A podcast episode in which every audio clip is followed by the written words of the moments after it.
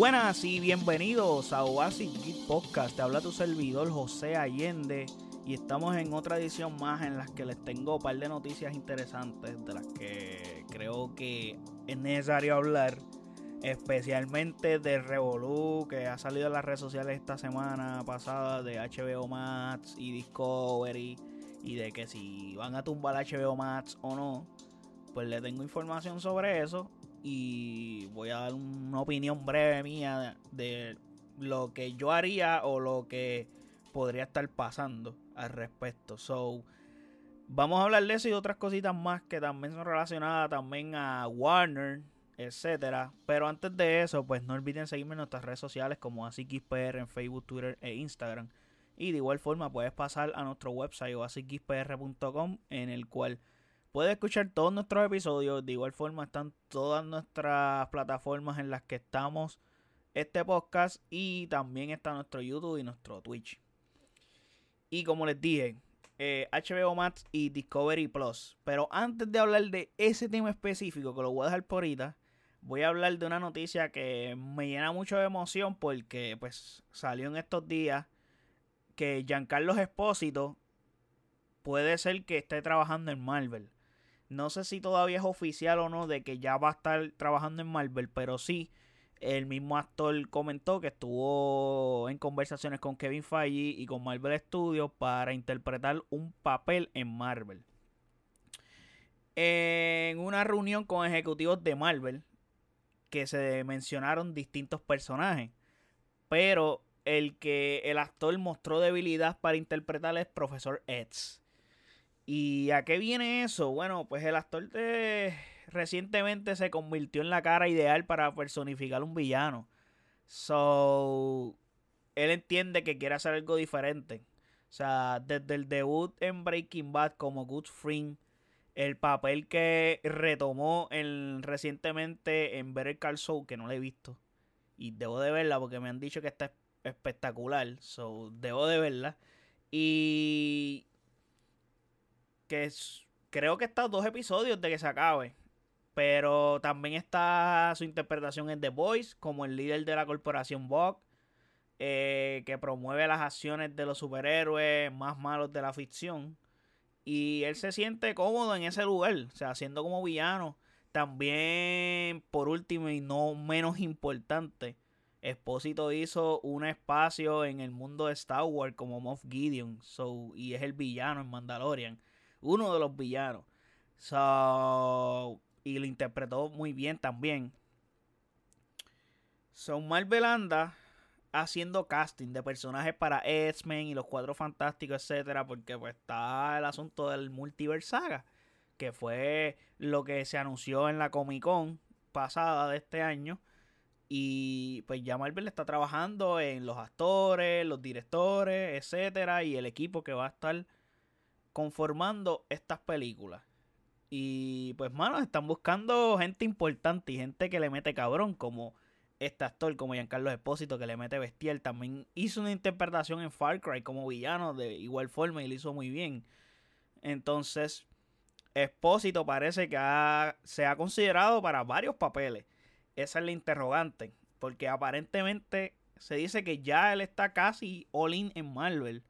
El asunto es que no se sabe cuál es el papel y hay rumores y como les dije, el mismo actor expresó que el que le interesaría interpretar es Profesor X, pero es por el hecho de que quiere hacer algo diferente. Y, o sea, siempre lo hemos visto como villano y sabemos y nos consta que como villano lo va a hacer espectacular.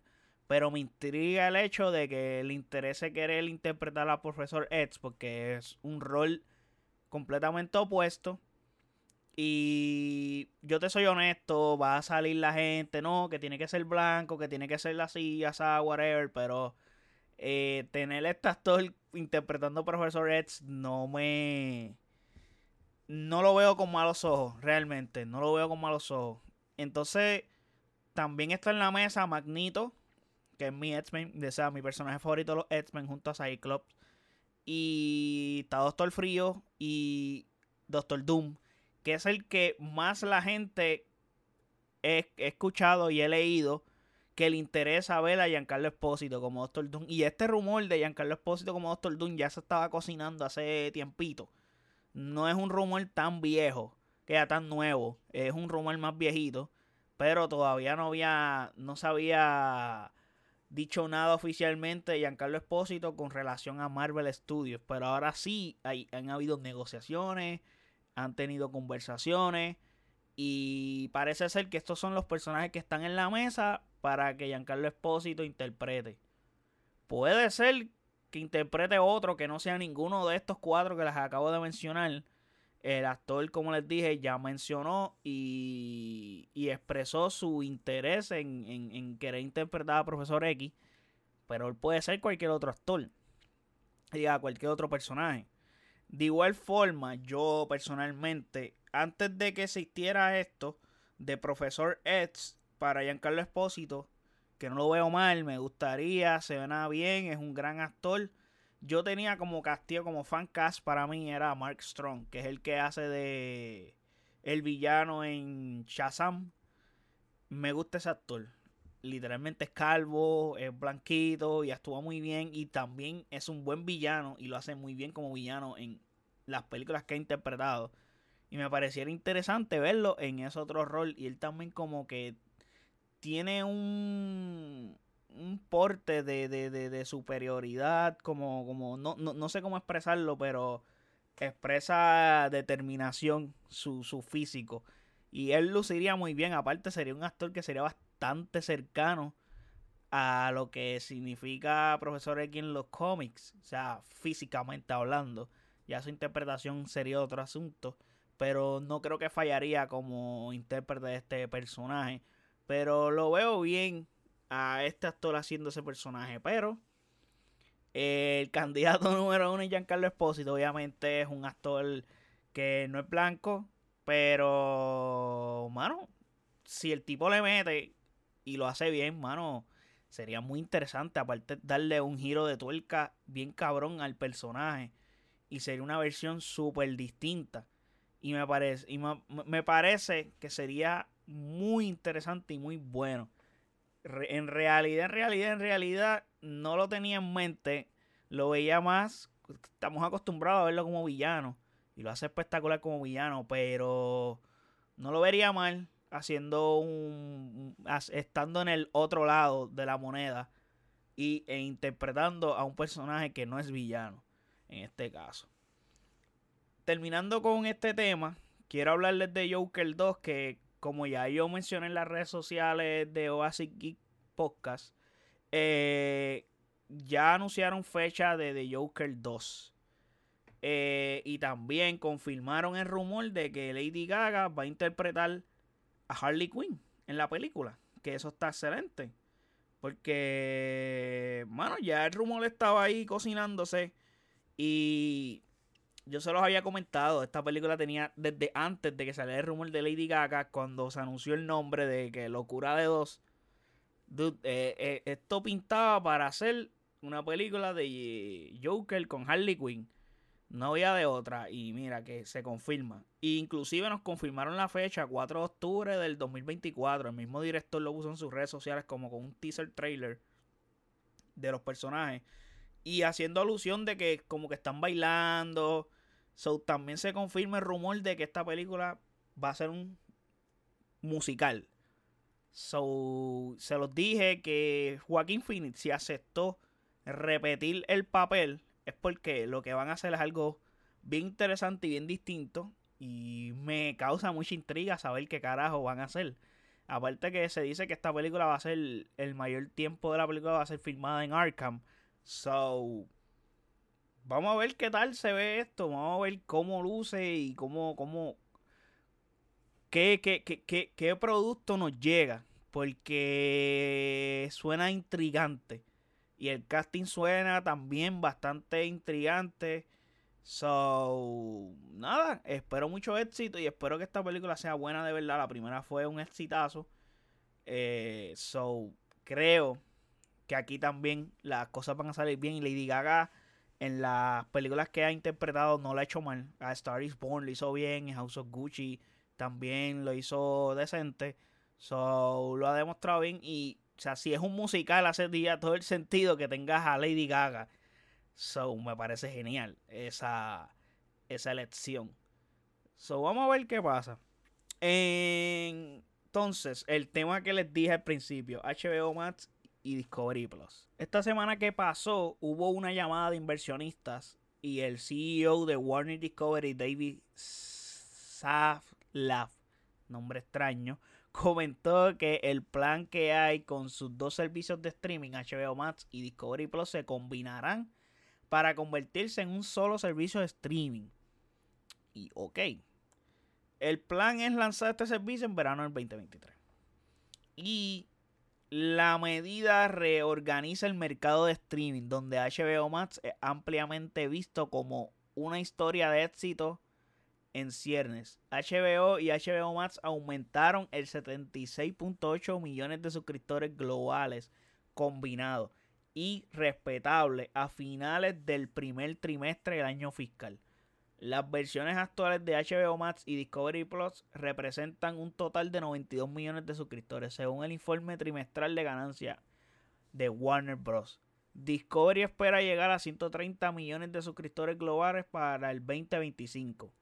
La compañía está considerando la versión gratuita y respaldada por anuncios de plataforma de streaming combinada, confirmó Zaslav en la llamada de ganancia.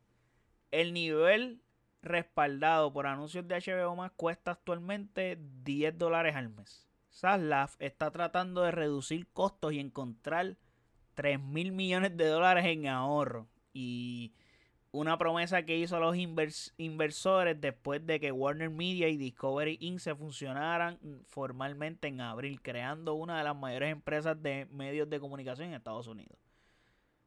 El cambio en la estrategia de streaming se anuncia dos días después de que se diera a conocer la noticia de que Warner Bros. decidió dejar Bad Girl y Scooby-Doo Holiday, películas que fueron producidas exclusivamente para HBO Max y con luz verde para el régimen corporativo. O sea, el issue de Bad Girl es que la película había costado, lo que habían trabajado había costado 90 millones. Y los votaron. Dijeron, esto no va a salir. Entonces, ¿qué pasa? Están reestructurando todo. Todo, todo, todo, todo. Lo que yo pienso es que no sé si eso, o sea, si suena con sentido la unión de los dos servicios, pero a su vez, es, mano, HBO Max está demasiado de bien posicionado. HBO Max, desde mi perspectiva, de todos los servicios de streaming, el mejor contenido tiene HBO Max. Ni Netflix, ni Prime Video, ni Peacock, ni no sé cuáles más hay ni Disney Plus, ninguna tienen el catálogo que tiene HBO Max, incluyendo HBO Max tiene el catálogo original, más tiene catálogo de HBO per se, que en ese catálogo hay contenido como de Marvel. Eso sí, es un contenido que está a un tiempo bien limitado y sale, pero de todas maneras es como que, bueno, es el mejor catálogo que hay, es el, es el mejor servicio de streaming en cuanto a costo o sea, en cuanto a precio y valor. Entonces, la posición en la que están desde que se estrenó la plataforma, creo que, mano, no sería conveniente porque entonces tendrías que de nuevo hacer un marketing from scratch de una nueva plataforma. Y no sé, mano, siento que el nombre de HBO Max ya está, como les dije, ya está posicionado ya la gente lo conoce, ya la gente se siente familiarizado y tiene su contenido exclusivo. Ahora viene la, serie de Game of Thrones. ¿Tú sabes cuánta gente se va a meter aquí a ver House of the Dragon? Eh, va a ser una cantidad de gente ridícula que tú vas a tener suscrita a tu servicio porque la cantidad de gente que atrae todo lo relacionado a Game of Thrones es grandísima. Y Mano, no sé. Yo lo dije anteriormente que ellos tienen una buena fórmula en cuanto a zumbar los episodios domingo en hora prime time. Donde haces que la gente se espere a ese día para ver el episodio. A diferencia de soltar un episodio viernes. que los viernes la gente está ocupada, la gente sale a janguear, whatever, el domingo como que la gente se está preparando para ir a trabajar al otro día. Y eso lo había hablado anteriormente en otros episodios en el podcast. Y HBO más tiene eso mangado. O sea, es como que, HBO per se tiene eso mangado. Entonces como que moverle las fichas. Simplemente por el hecho de que, mano, yo quiero integrar Discovery. El contenido de Discovery lo quiero integrar aquí. Mano, no se te hace mucho más fácil meterlo en el servicio y ya. Eliminas a Discovery Plus entonces o hazte un bundle como hace Disney Plus. Sí hace sentido lo de unirlas y crear una que salga de esas dos plataformas, pero el problema que hay es que ya HBO Max está posicionado. Si tú me dices que HBO Max está empezando o, mano, no da un pie con bola, pues, mano, pues, dude, por supuesto, of course, porque no está funcionando este producto, tienes que buscar una forma en, en hacer de que el producto funcione. Pero no se te hace más fácil entonces poner un segmento en el mismo, la misma plataforma de HBO Max integrar lo que quieres hacer de Discovery Plus, integrarlo en HBO Max. No sé, yo pienso que ya tú tienes el nombre de HBO Max arriba. Ya tú tienes a la gente. Y, o sea, no sé.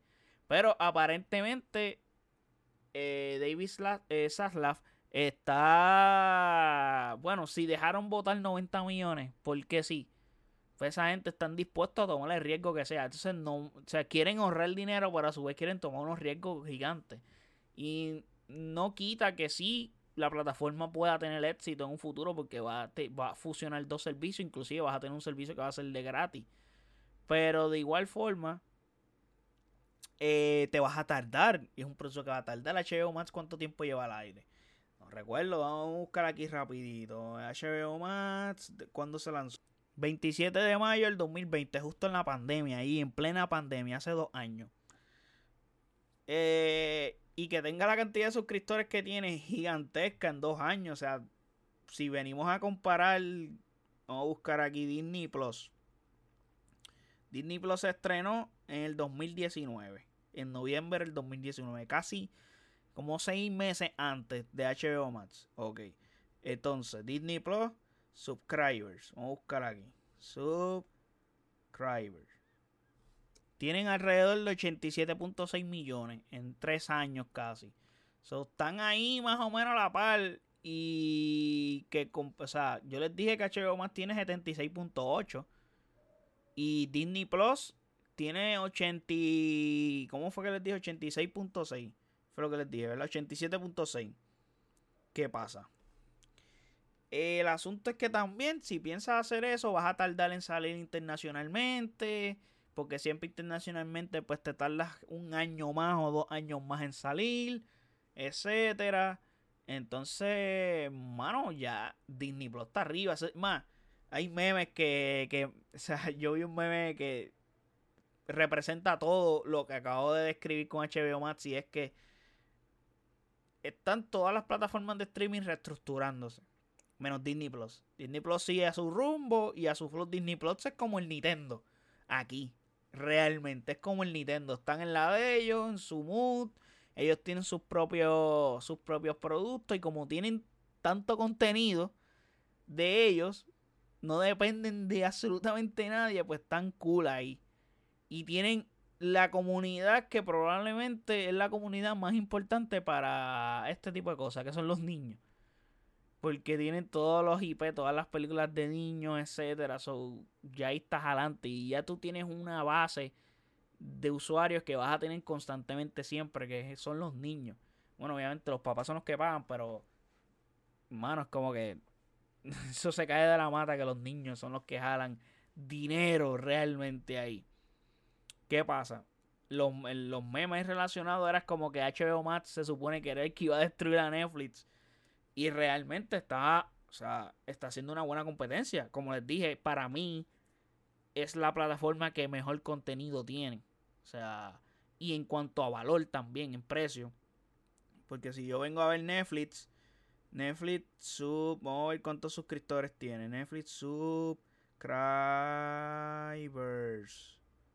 Vamos a ver. Netflix tiene ahora mismo. Ah, no me sale aquí la información. Espérate. Tiene 220 millones. Eso es un cojón de gente como quiera. Porque Netflix sigue siendo la norma. Realmente hoy en día. Pero, eh, ¿desde cuándo existe Netflix? O sea, Netflix existe hace más de 10 años. O sea, Netflix es el pionero de esto. O sea, si tú me dices a mí, a buscar aquí cuando Netflix comenzó. Bueno, Netflix se fundó en el 97, pero como lo conocemos hoy, cuando empezó? 2008, por ahí. Y, Netflix tiene muchos años de ventaja. Y ya HBO Max y Disney Plus, que son básicamente los competidores que más fuertes pueden tener Netflix, eh, están ya a la mitad de los suscriptores casi. Están casi a la mitad de los suscriptores que tiene Netflix. Y Netflix también se está reestructurando. Que estos temas ya yo los había hablado en episodios anteriores. Pero de igual forma están haciendo la reestructuración. Mano, yo siento que. No sé. No está mal la idea. Pero es como que vas a perder un cojón de gente. Volverlas a adquirir te va a costar. Y te vas a tardar mucho más. No sé. Yo entiendo que podía haber una forma en que podías haber logrado esto. Porque Disney Plus, si quería, tumbaba ESPN Plus, tumbaba Hulu y metía todo en la misma. Y Disney no hizo eso. Disney cogió y como, ok, yo tengo ahora el porcentaje mayor de Hulu porque Hulu es mío. Y ESPN Plus yo siempre lo he tenido. Y como son cosas distintas, pues mano, hago un bundle. Y tengo las tres plataformas. Sí, es mucho más fácil manejar una en vez de tres. Pero ya tú tienes posicionado ESPN y ESPN se dedica a deporte, mano. Y, y, el contenido de Discovery no tiene nada que ver con HBO Max. Es más, más fácil poner un pedacito como en Disney Plus. Tú entras y está este Star Wars, está Marvel, etcétera. Y tú puedes hacer algo así. Es más, tienen este National Geographic. Puedes hacer la misma mierda con Discovery Plus. No sé por qué, por qué quieren hacerlo así. Pero esa es mi opinión. Yo no soy CEO, no soy inversionista, no, no pertenezco a ellos. Pero esa es la idea que tienen. No me parece mala idea. Mi hecho es como les dije, es como que volver a adquirir a esa gente va a ser bien costoso y te vas a tardar. Y entonces el plan que ellos tienen es que en, en el 2025 ellos quieren tener 130 suscriptores. Que literalmente es la mitad, un poco más de la mitad de lo que tiene eh, Netflix. Y de aquí a esa fecha, maybe Netflix tiene mucho menos. Porque no creo que Netflix vaya a subir. Porque el problema también con Netflix es que Netflix, tras que tienen, esa, tienen la ventaja de años, el servicio vale más de 20 dólares. Y es súper costoso. Más ellos están tratando de hacer todo lo posible para que no compartas las contraseñas, whatever. Y Netflix está como que poniéndose quisquilloso. Porque Mano, el error es de ellos, pero entonces quieren hacernos pagar por el error que ellos cometieron de ponerse a invertir dinero en cuanta producción tecata y barata que había. Y ahora están pagando las consecuencias. Y ahora quieren reestructurar y quieren recuperar dinero que ha perdido por no tener control de calidad en sus productos. Pero ese control de calidad nos quieren cobrar a nosotros, subiéndonos el costo del servicio. Que no me enoja que me suban el costo del servicio Siempre y cuando el producto que me estás dando sea de calidad. El problema es que ahora es que tú quieres darnos la calidad que debiste darnos desde antes. Uno que otro que son los que resaltan. Y el problema también es que tras que subes el precio, ahora quieres hacer el revoludo de lo de las cuentas, de que no puedas compartir las familias de otras casas, whatever, por las direcciones, por el location y qué sé yo. Y no sé, mano, yo siento que eso es una media puerca entonces el problema es que si eso tiene éxito, las demás plataformas van a querer hacer lo mismo. ¿Y qué pasa? Están existiendo tantas plataformas de streaming que si tú las sumas viene siendo como un servicio de cable TV. Yo les soy honesto, yo tengo mis trucos con las plataformas. como que eh, yo tengo... Eh, yo la que yo pago es HBO Max. Y ahí están mis amigos que son los que pagan otras plataformas tengo otro amigo que paga el bundle de Disney Plus y pues como él está en mi cuenta de HBO Max, pues yo estoy en la cuenta de él del bundle de Disney Plus. Y todo. Y nos podemos ahí beneficiar.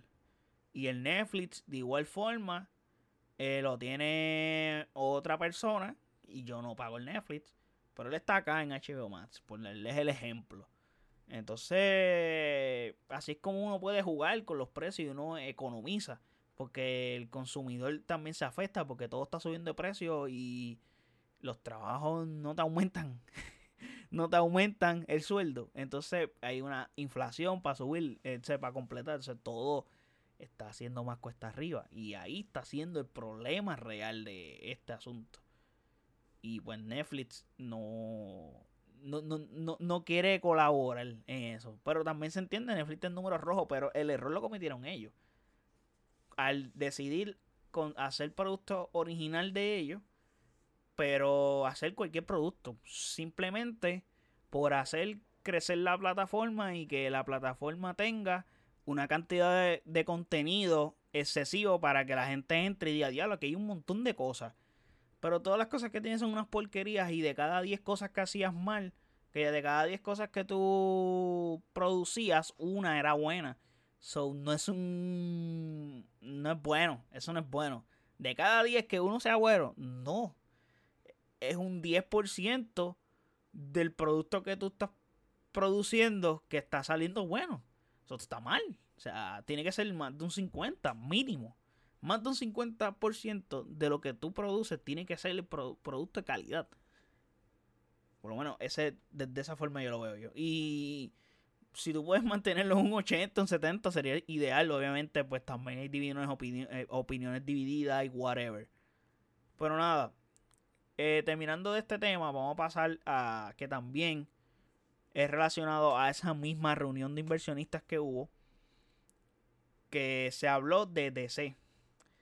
DC se ha convertido en un estudio y hay un plan de DC para 10 años. Ok.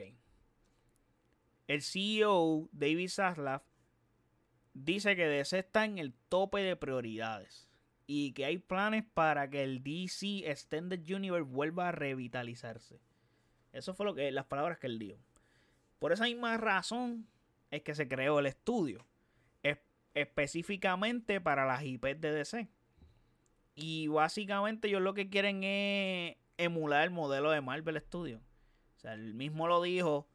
O sea, como que ese es el modelo a seguir. No es como que las películas se van a copiar de Marvel. Es el modelo de negocio. Cómo vamos a trabajar en cuanto a la escala de producciones, eh, cómo nos vamos a acomodar en calendario, whatever, la organización. A eso se refiere. Y Saslav también compartió que tiene como objetivo priorizar la calidad de contenido, que eso está excelente. Que es lo que les acabo de hablar de Netflix. O sea, el control de calidad es demasiado importante. ¿Por qué? Porque si tú mantienes una calidad en tu producto, tu producto se vende solo se vende solito. Lo que es bueno se vende. Punto. Punto. Porque ya tú tienes, o sea, y especialmente con DC. Ya tú tienes a Superman, tú tienes a Batman, tú tienes a Wonder Woman, tú tienes a Aquaman, tú tienes a Flash. Todos esos personajes son famosos ya sin, sin, sin que se hicieran películas desde toda la vida. O sea, desde que yo soy niño, esos eh, personajes son famosos. Green Lantern, Green Lantern no es tan famoso, pero es famoso. Bueno, bueno, para mí es famoso porque yo fui de la generación que creció con la serie de Justice Lee en la que el Green Lantern era el Green Lantern negro, si no me equivoco, era Jon Stewart. Entonces, mano, muchos personajes que tú puedes usar. O sea, Marvel tuvo éxito con fucking Guardian of the Galaxy. Que nadie sabía quiénes eran. Y esa película salió en agosto en agosto, que no es una fecha ni común para sacar una película de superhéroes, que creo que la última película que salió en esa fecha fue Atman. Atman and the Wasp. Las dos de Atman, de han salido en agosto. Y son fechas super random, porque ya Marvel, si tú te fijas, por lo general Marvel lo que hace es que te saca películas entre noviembre, noviembre no falla, noviembre ellos tienen una, sacan una a principio de año entre febrero o marzo y brincan para mayo. Que las únicas que se estrenaron antes fueron Avengers porque las adelantaron por el hecho de. Y se estrenaron en finales de abril. O sea, el fin de semana el último fin de semana de abril, que es el fin de semana antes de llegar mayo. Entonces, y fueron como que las adelantamos por los fans. That's it. Bueno, eso fue la excusa que dieron, pero ajá. Y junio, que ya junio o julio. Casi siempre julio, el mes que tienen, porque ellos usan, casi siempre usan junio para Disney o otro contenido y julio si se lo meten a Marvel. Pero agosto es una fecha super weird para Marvel. Y tuvieron éxito con fucking Guardian of the Galaxy, que, que by way, está espectacular. ¿Pero por qué? Porque la película está bien lograda, está bien hecha. Y cuando tú tienes un buen, o sea, cuando tú mantienes un control de calidad en tu producto, pues el producto a vender solo. O sea, viene con el bagaje de DC por encima, so, se va a vender solito. Y si tú le, o sea, ya estamos en un momento en el que ya la gente, si las películas no se interconectan, y no hay un plan a futuro de que porque viene una película donde viene un evento masivo bien gigante, la gente no tiene interés de ver estas películas así sueltas. A menos que sean unas películas más un poco de culto, como por ejemplo de Batman, que fue con Matt Reeves, pero de Batman es otra cosa aparte, igual que Joker. Estas películas hay que separarlas. Pero el hecho de que no las películas no tengan esa congruencia y, no tengan esa unión en el, en el universo de DC, pues hace que la gente pierda interés. Ah, porque la, también confundías a la gente con tener un flash acá, luego tenías el flash de la serie que existía primero y la gente siempre decía, ¿por qué no usas el de la serie? Que el de la serie es bueno, whatever, pa, pa, pa. Y luego justificaron que es un multiverso, que hay uno acá, uno allá, que también Marvel le comió los dulces ahí por, por el mismo DC comer mierda. Y, mano, lo que tiene que hacer DC es tener un Kevin Feige. Simple. O sea, ya que tienen su estudio, tienen que tener una persona que se dedique a hacer la versión de Kevin Feige en DC. Si quieren emular bien a Marvel. ¿Por qué? Porque tienen que tener un cabecilla, un productor que quiera el contenido, que ame los cómics, que, que de verdad le interese que estas cosas se hagan bien que no, que no tenga delirios de querer ser director. Por ejemplo, no, no hacer lo que hicieron con Zack Snyder, que Zack Snyder fue el director y fue el mismo tipo que estaba confeccionando el DCU completo, el solito. Entonces, no, mano. O sea, sí, tú puedes tener a este tipo dirigiendo, pero el que manda es otro. Y así, sí, puedes darle libertades como hacen en Marvel. En Marvel le dan libertad a los directores. O sea, lo vimos en Doctor Strange que eh, San Raimi lo dejaron hacer cosas que ni yo esperaba que el Kevin Feige lo dejara hacer. Y dije, wow, o sea, esto es spoiler. Para el que no ha visto Doctor Strange está tarde, pero disculpen por zumbar esta, pero o sea, sale Captain Carter y la pican por la mitad con un escudo. Dude, y eso sale en escena. Y es como que, what? Marvel enseñó esto y se te está trayendo, se anunciaron que viene del Devil, una serie de del Devil que va a mantener el mismo vibe de las series de Netflix y el mismo, o sea, van viene Blade también en camino, so eh, están aflojando un poco. So, que Feige da libertades. A eso es lo que me estoy refiriendo. So, eso es lo que tiene que haber en DC. Y, mano, en pocas palabras, eh, no sacar ningún producto sin estar 100% terminado. Y que ellos estén seguros de que este producto está bien realizado. Básicamente eso es lo que hay con DC. Pero está en el tope de prioridades. So, es como que lo más importante para eh, Warner Discovery va a ser DC. Y me parece genial porque hace falta que compitan. Sea, no puede ser que Marvel siga estando solo. Por lo menos, gracias a Dios, Marvel ha mantenido el control de calidad. Sí, unos productos son mejores que otros, como ha pasado siempre. Pero Marvel no la ha bajado. Y ellos se han mantenido haciendo contenido y se han mantenido manteniendo la calidad de su contenido. Sí, hay unos que, como le dije, son mejores que otros. Hay algunos que me gustan más que otros. Whatever. Ahora están en series. Obviamente en las series, pues el, presupuesto no es el mismo que el presupuesto para una película que va a cines. Pero por ejemplo, tuvimos la serie de Moon Knight. Una serie espectacular, de las mejores en la historia que he visto de superhéroes. Creo que está top 3 para mí. Junto con Daredevil y The Voice. Que The Voice es otra que está fantástica. Pero el DC tiene todo aparte que ese tiene los derechos de todos sus personajes, siempre esa jodienda me ha picado. Y no es porque.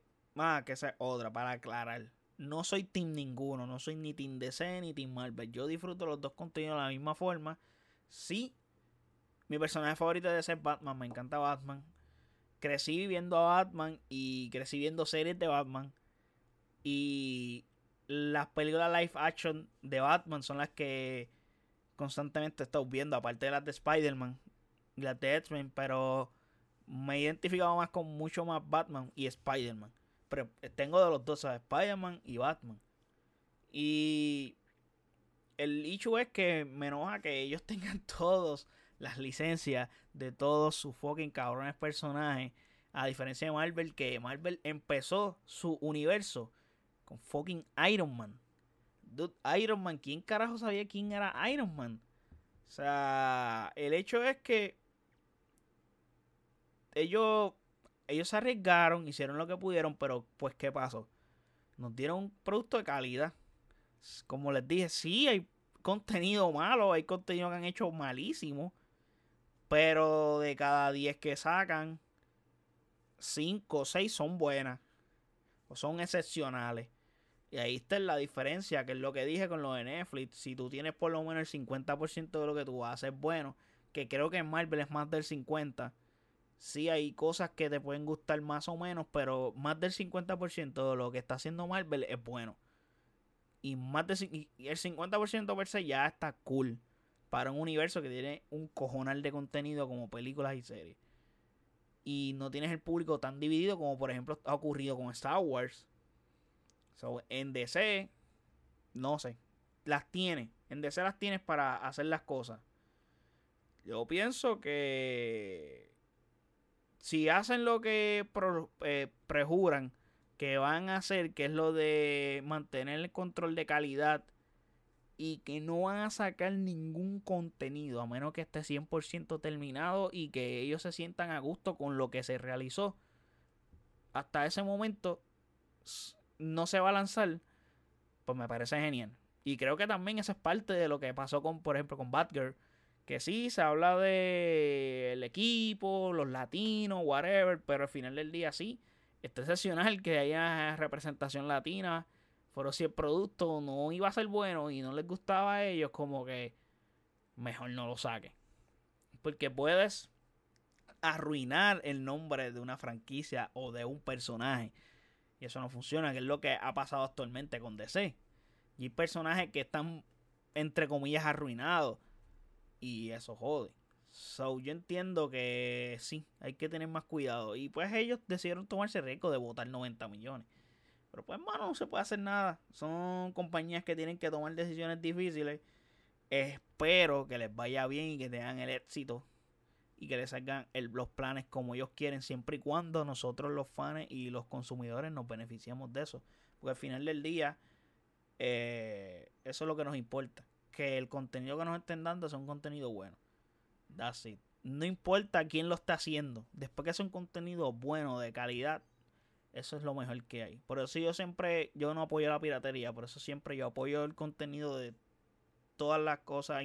esto incluyendo contenido de cine, de serie, comprando ropa, tenis.